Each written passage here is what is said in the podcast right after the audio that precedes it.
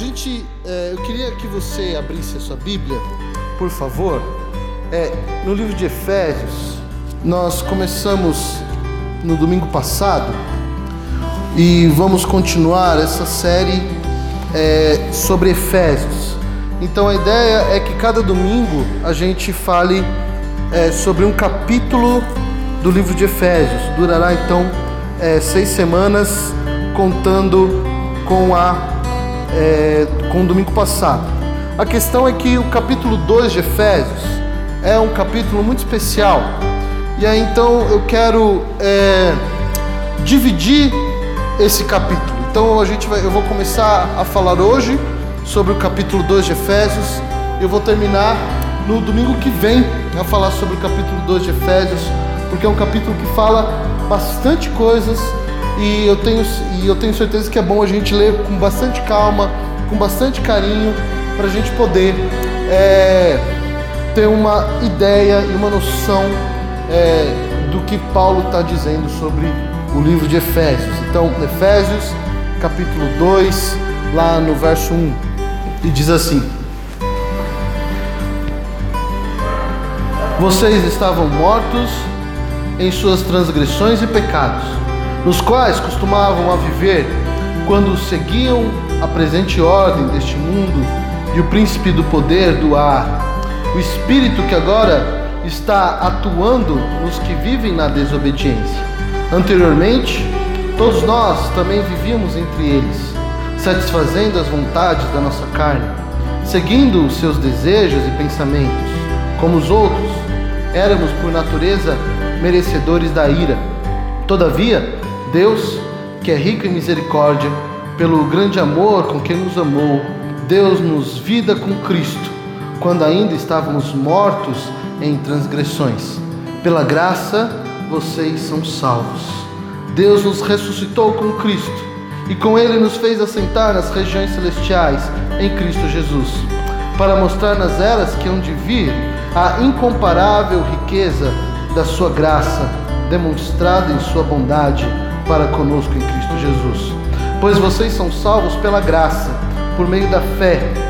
E isto não vem de vocês, é dom de Deus, não por obra para que nem se glorie, porque somos criação de Deus, realizada em Cristo Jesus, para fazermos boas obras, aos quais Deus preparou antes para nós as praticarmos.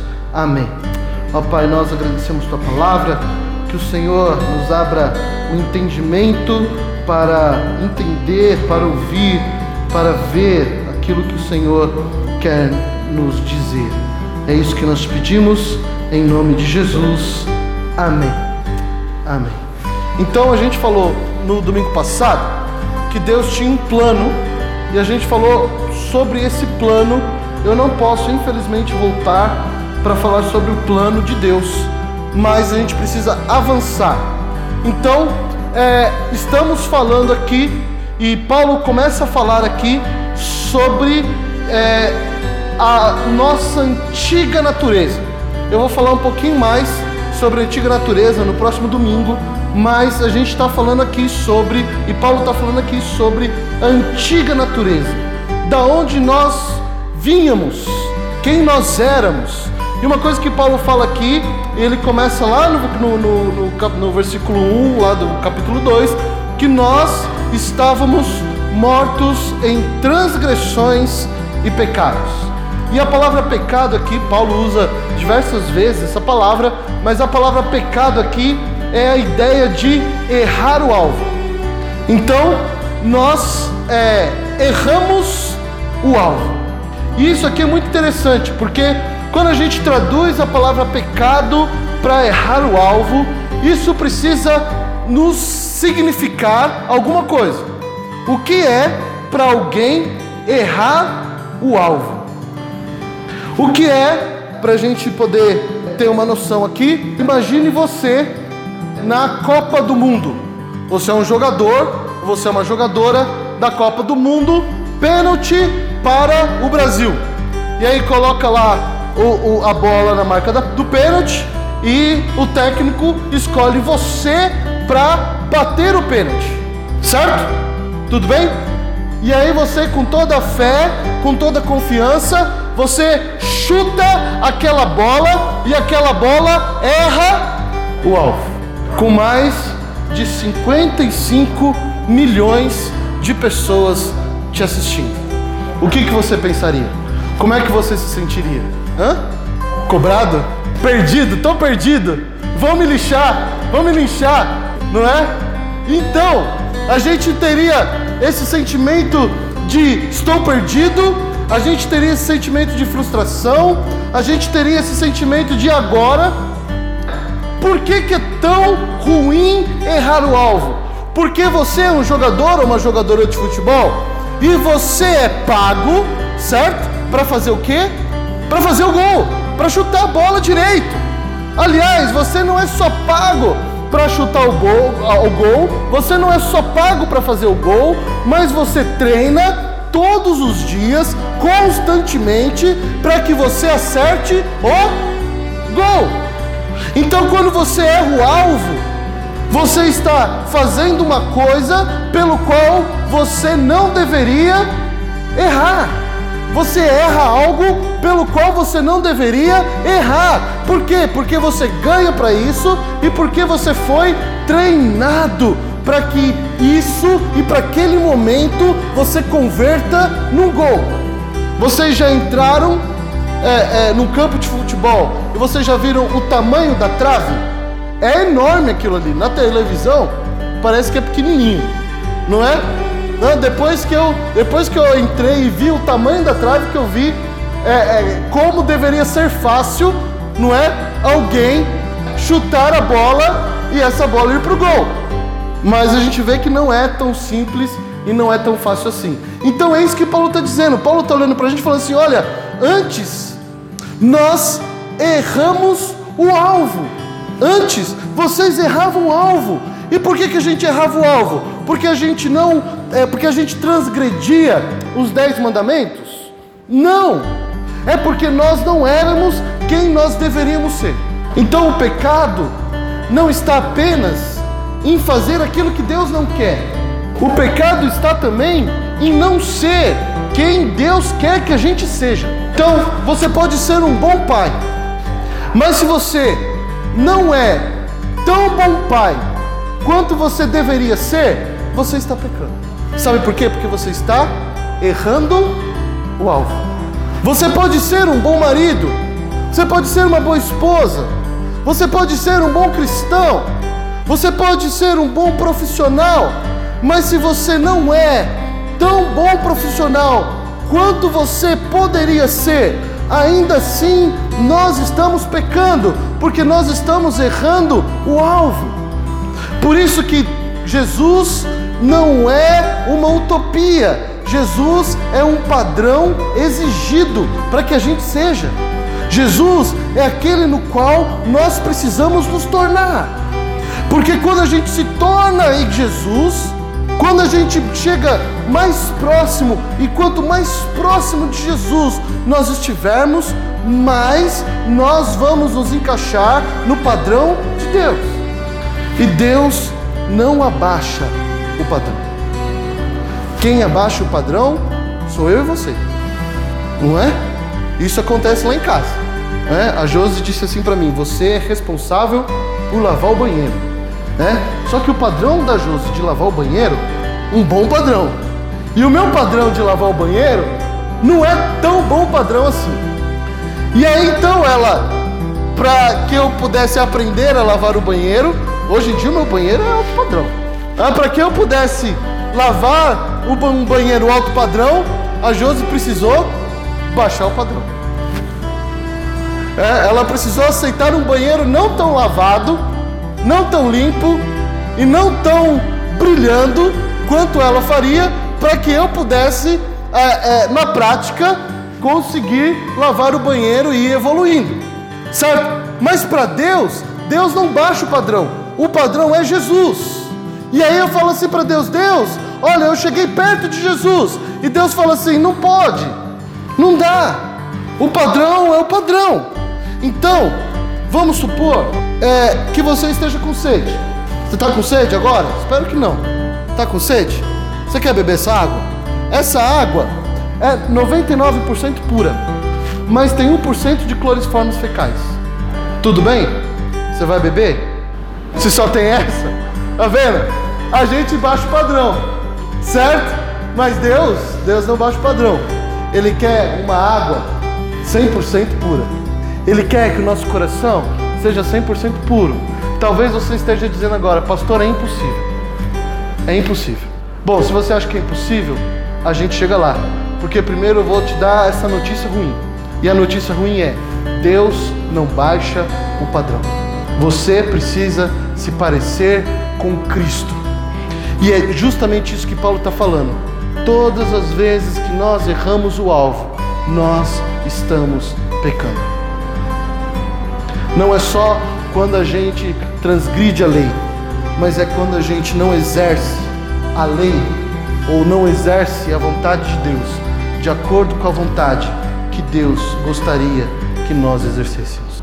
E aí o texto ele continua, e eu acho muito bacana, porque ele diz assim, lá no verso 2: Nos quais costumávamos viver quando seguia a presente ordem, desde o mundo e o príncipe do poder do ar, os espíritos que agora está atuando nos que vivem na desobediência. Então ele olha e fala assim: olha só, nós éramos como eles, e nós seguíamos um espírito que domina esse mundo. Eu gosto muito da palavra chamada Zeitgeist.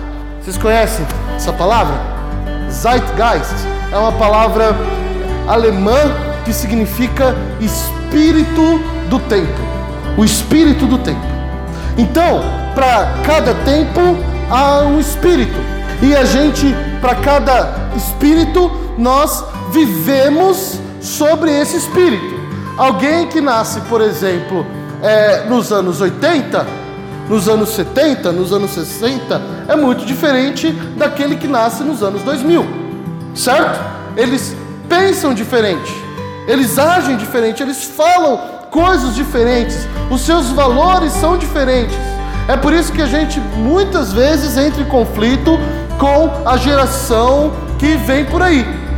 Porque a geração que vem por aí não pensa, não fala, não canta e não faz aquilo que a gente gostaria de fazer. Então a gente olha para eles e fala assim: meu Deus, você está colocando valor em algo que é sem valor. E aí eles olham para a gente e falam assim: mas você que está muito ultrapassado, que coloca valor em coisas que já são velhas. Então, o Paulo diz: nós estamos vivendo sobre o espírito dos tempos, nós estamos vivendo sobre esse zeitgeist, e esse zeitgeist ele é controlado por demônios. E aí entendo o que eu estou falando. A ideia do demônio é aquele que é o anticristo, é aquele que é e está contra Cristo. Por que, que ele está contra Cristo? E por que, que o espírito dos tempos está contra Cristo? Porque o espírito do tempo, o Zeitgeist, não faz aquilo que Cristo faz. Então ele diz para gente: busquem os prazeres, seja humanista no sentido de que o culto é mais para você do que para Deus. Faça coisas buscando apenas você e não o próximo. Valorize coisas que Cristo não valoriza e guarde coisas que Cristo não guardaria.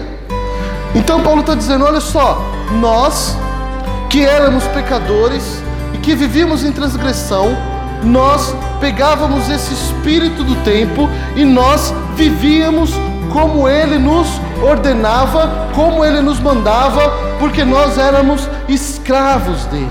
Como diz aqui o texto, né? Olha lá no verso 2, agora está atuando naqueles que vivem na desobediência. Talvez na sua versão aí, aos filhos da desobediência. Verso 3: Anteriormente todos nós também vivíamos entre eles, satisfazendo as vontades da nossa carne, seguindo os seus desejos e pensamentos. Como os outros, éramos por natureza merecedores da ira de Deus. Então, olha só, nós vivíamos seguindo essa esse espírito dos tempos, nós vivíamos querendo satisfazer as nossas próprias vontades, querendo satisfazer os nossos próprios desejos, e Paulo diz que assim como eles, nós éramos merecedores da ira de Deus. E a ira de Deus nada mais é do que o inferno. Nós éramos merecedores do inferno. Por quê? Porque nós andávamos em desobediência a Deus. Então nós, Deus olhava para a gente e o que Deus via era homens e mulheres que andavam segundo as vontades da carne. Deus olhava para a gente, o que via era homens e mulheres que andavam segundo as próprias orientações, segundo os próprios conselhos. E é interessante porque será que é muito diferente daquilo que a gente vive hoje? Será que quando você está perdido e precisando de um conselho, ou quando você vai dar um conselho, a primeira coisa que você faz é pensar o que a Bíblia diz, o que a Bíblia fala. Quando você vai compartilhar algo na sua rede social, a primeira coisa que você pensa é: isso que eu estou compartilhando está nos conformes da Bíblia? A Bíblia, ela é a autoridade máxima na minha vida? Ou ela é apenas um livro que eu olho para esse livro e digo é um livro de sabedoria, mas ele não guia a minha vida e não guia quem eu sou? Para todos aqueles que não têm a palavra de Deus e não têm orientação de Deus e não fazem aquilo que Deus manda, Paulo diz que são merecedores da ira de Deus. E essa é a notícia ruim que eu tenho para contar para vocês. Mas eu disse que eu tenho uma notícia boa para contar para vocês. Não é isso? E a notícia boa começa agora. Olha lá, verso 7. Desculpa, verso 4. Todavia, Deus, que é rico em misericórdia, pelo grande amor com que nos amou, deu-nos vida com Cristo quando ainda estávamos mortos em transgressões. Olha só que bacana isso aqui. Paulo está tá olhando para a gente e está falando assim: embora nós merecêssemos a ira de Deus, embora Deus olhasse para a gente e falasse assim: inferno para vocês é pouco, porque eu vou jogar vocês no inferno, Deus, que é rico em misericórdia, que tem um grande amor, tem um amor tão grande por nós, que nos ama, Ele nos ama antes mesmo de nós sermos salvos por Ele. Olha só, Deus nos amou, olha lá, verso 5: Deus deu-nos vida com Cristo quando ainda estávamos mortos. Ou seja, nós ainda estávamos no mundo e Deus já nos salvou em Cristo Jesus. Nós ainda nem tínhamos recebido a graça de Deus plena em nossas vidas. Talvez a gente não conhecia Deus e talvez a gente nem sequer sabia que nós íamos obedecer ao Senhor e o Senhor já tinha nos salvo por Cristo Jesus. Porque o, o, o sacrifício de Jesus por nós, ele não é pelo pecado que a gente cometeu, mas é também pelo pecado que nós vamos cometer. Porque não tem sentido Cristo ele abolisse apenas o pecado nosso hoje. Até aqui, Deus perdoa os meus pecados. De amanhã em diante, Deus não perdoa mais. Não faz sentido. O sacrifício de Cristo seria em vão. Então, o que, que o sacrifício de Cristo é? O sacrifício de Cristo é o perdão de todos os nossos pecados. Aqueles que eu cometi ontem, aqueles que eu cometo hoje, mas também aqueles que eu vou cometer amanhã. Jesus é aquele que, quando Deus está prestes a dar-nos a vingança merecida, Deus, Jesus é aquele que se coloca na frente e é Ele que sofre toda punição e toda ira de Deus pelo pecado que eu tenho e pelo pecado que você tem.